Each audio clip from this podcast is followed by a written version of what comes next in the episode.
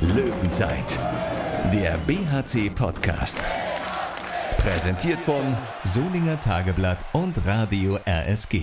Diese Hausnummer war zu hoch. Hallo, ich bin Thorsten Kabitz von Radio RSG und das ist der BRC Podcast mit den Stimmen zum Löwenduell.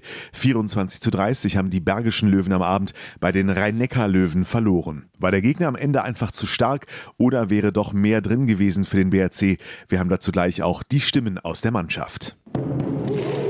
Knapp 6100 Zuschauer am Abend in der SAP Arena in Mannheim. Einer davon mein Kollege Thomas Rademacher aus der Sportredaktion des Solinger Tageblatts. Tom, dass es schwer werden würde, der BHC nur der Außenseiter in diesem Duell ist, war klar. Trotzdem sah es zumindest in den ersten 20 Minuten nach mehr Spannung in dieser Partie aus. Woran ist der BHC aus deiner Sicht letztlich gescheitert? Ja, Thorsten, es war tatsächlich so, dass der Bergische HC zu Beginn deutlich höher hätte führen können, wenn er denn äh, ein bisschen geschickter sich im Gegenstoß verhalten hätte. Da sind doch ein paar Bälle äh, weggeworfen worden bzw. verloren worden. Die eine oder andere freie Gelegenheit ist ausgelassen worden. So hat man es halt verpasst, die Rhein-Neckar-Löwen dazu zu bringen, dass sie vielleicht mal ein bisschen nachdenken müssen, ob es denn wirklich schwierig wird, das Spiel zu gewinnen. Der BRC war immer nur mit einem Tor vorne in der guten, starken Anfangsphase und äh, irgendwann kamen diese paar Minuten, wo man ein paar Fehler gemacht hat. Da waren zwei, drei technische Fehler, ein, zwei vergebene freie Möglichkeiten und die Rhein-Neckar-Löwen sind da mit vollem Tempo, äh, haben sie gekontert und äh, sind klar in Führung gegangen. Das war aus BRC-Sicht äh, der Genickbruch so würde ich das sehen, denn davon hat man sich nicht mehr erholt. Gute Leistung sicherlich heute von Fabian Gutbrot, der sieben Tore gemacht hat, auch aus dem Rückraum äh, Gefahr ausgestrahlt hat. Dafür hat es nicht so gut funktioniert, äh, Anspiele an Kreis zu generieren, was den BRC zuletzt immer stark gemacht hat. Äh, das haben die rhein löwen in der Abwehr gut im Griff gehabt. Äh, ein bisschen überraschend hat Thomas Mirk war im Tor begonnen in der ersten Halbzeit. Äh, auch gut, äh, bis sehr gut gehalten, phasenweise. In der zweiten Halbzeit haben die Torhüter dann nicht mehr so einen großen Anteil gehabt. Also Christopher Rudek und Thomas Mirk war, ähm, waren da nicht mehr jetzt äh, so ein Riesenfaktor. Und ja, das Spiel ist dann ja auch recht deutlich an die Rhein-Neckar-Löwen gegangen. Das muss man schon so klar sagen. Also ein sehr, sehr verdienter Sieg für den Favoriten.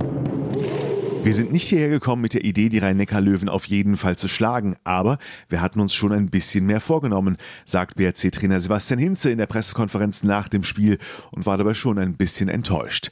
Weitere Stimmen aus der Mannschaft, die hat Thomas eingesammelt, bei Christopher Rudek und Jeffrey Boomhauer. Ja, Jeffrey, 24 zu 30 gegen Rhein-Neckar-Löwen.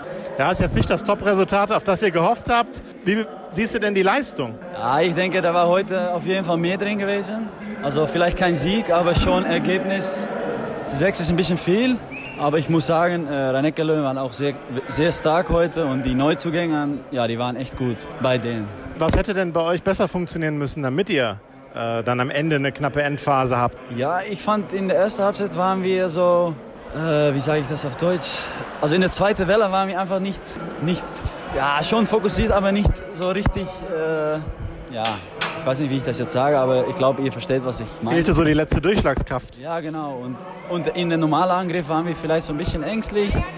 Und dann kam auch die individuelle Klasse von Lagarde und Schmidt.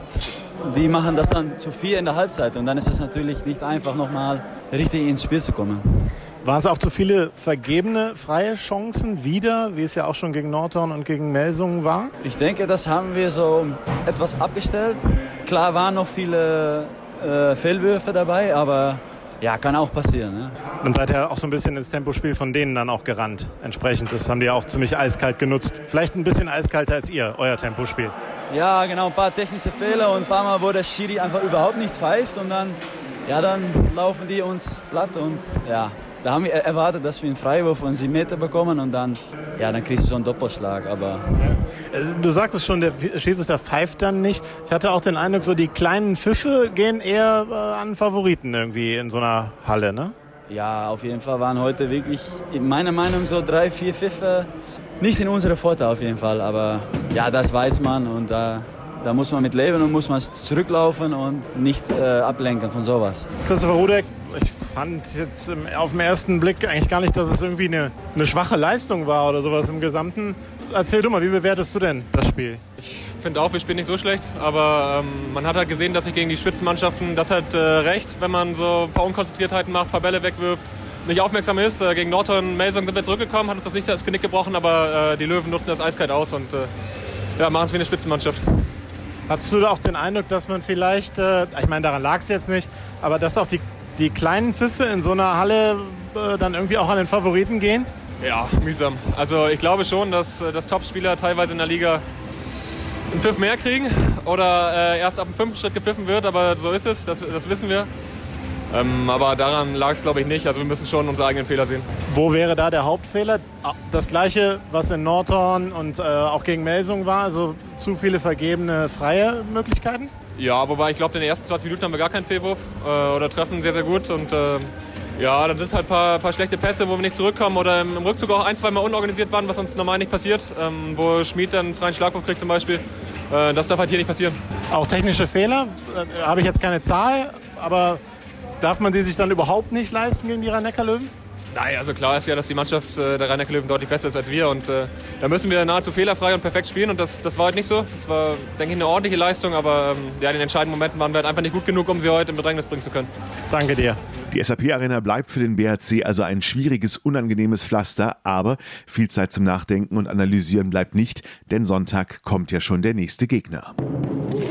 Am Sonntag ist die HSG Wetzlar in der Wuppertaler Unihalle zu Gast und die hat gestern für eine Überraschung in der Handball-Bundesliga gesorgt mit einem 27 zu 27 Unentschieden gegen den amtierenden Meister, die SG Flensburg-Handewitt. Zwei Tore Rückstand hatte Wetzlar noch zu Beginn der letzten Minute, hat durch zwei 7-Meter-Treffer von Alexander Holst aber noch den Ausgleich geschafft. Damit haben beide BAC und Wetzlar jetzt 3 zu 3 Punkte auf dem Tabellenkonto. Spannende Ausgangssituation könnte eine wichtige Standortbestimmung für beide Teams werden.